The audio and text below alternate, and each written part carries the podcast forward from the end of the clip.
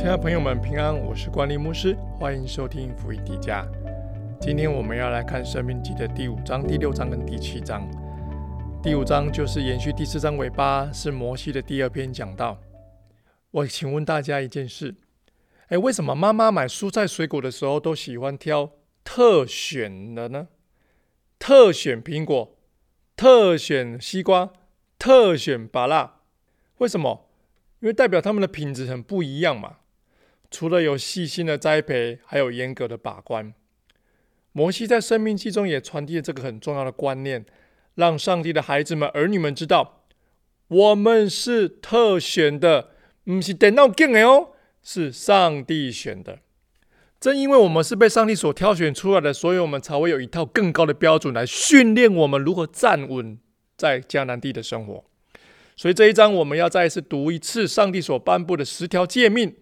这就是我们生命中最重要的标准。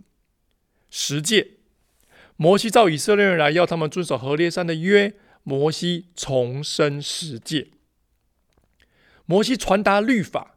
摩西说：“上帝的律法，敬畏上帝、遵守诫命的，将可得福。”上帝设立规范，教导我们，让我们知道什么是正确的标准。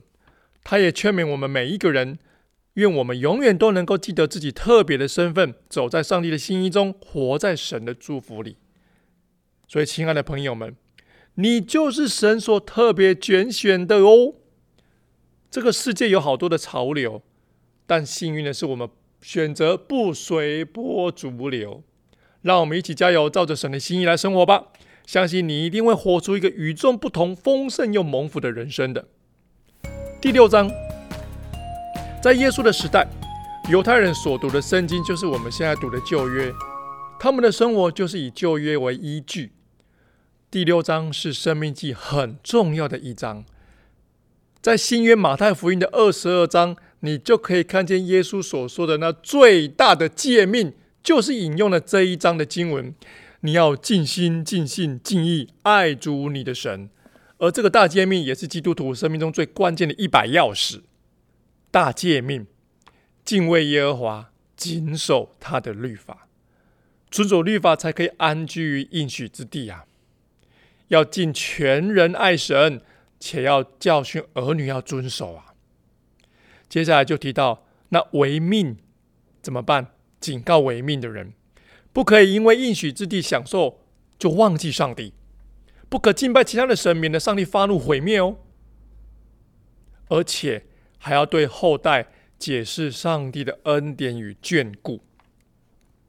感谢上帝，他是供应我们一切所需、为我们建造保护城的上帝。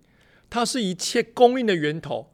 你想一想，如果我们什么都有了，却遗忘了那位爱我们的上帝，那会是一个多么空洞又无依无靠的人生呢？让我们尽心、尽心、尽意爱耶华我们的神吧。接着，我们看第七章。第七章你读下来会发现，这几章主要用意都在劝勉百姓要顺服上帝的心意。如果你听到每一次听到“顺服”这两个字，你会不会觉得很严肃？不管是要顺服谁，心中都会有些纠结。但相信上帝爱我们，就像父母亲提供健康的养育一样，有爱、有规范、有恩典、有真理。随着孩子慢慢的成长，最后的选择权还是在孩子手上。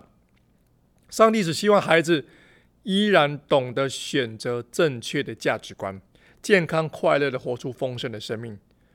现在，我们就来看摩西对百姓们的教导，期许他们在进入迦南地之后，也能过魔福的生活。我们来看第七章，一开始就提到选民，你们要完全毁灭迦南人哦。进入迦南地之后，要将迦南人毁灭尽尽哦，不可以跟迦南人建立关系哦。以色列人是上帝的选民，所以应当守上帝的律法跟吩咐，要灭绝迦南人。遵行诫命的必蒙福。要提到以色列人不要惧怕，要想到上帝在出埃及的时候行了神迹，只要依靠神，按部就班的将迦南人灭绝。神爱我们。神拣选我们，并不是依据我们乖不乖、顺不顺服来判断，而是单纯的爱我们。也是因为这份爱，他才希望我们能够走在正确的道路上。虽然顺服神不代表从此没有仇敌会来，也不代表没有任何的阻碍，但你可以相信，无论处在什么样的境况中，都有上帝成为我们的帮助跟后盾。愿上帝赐福大家，我们明天见，拜拜。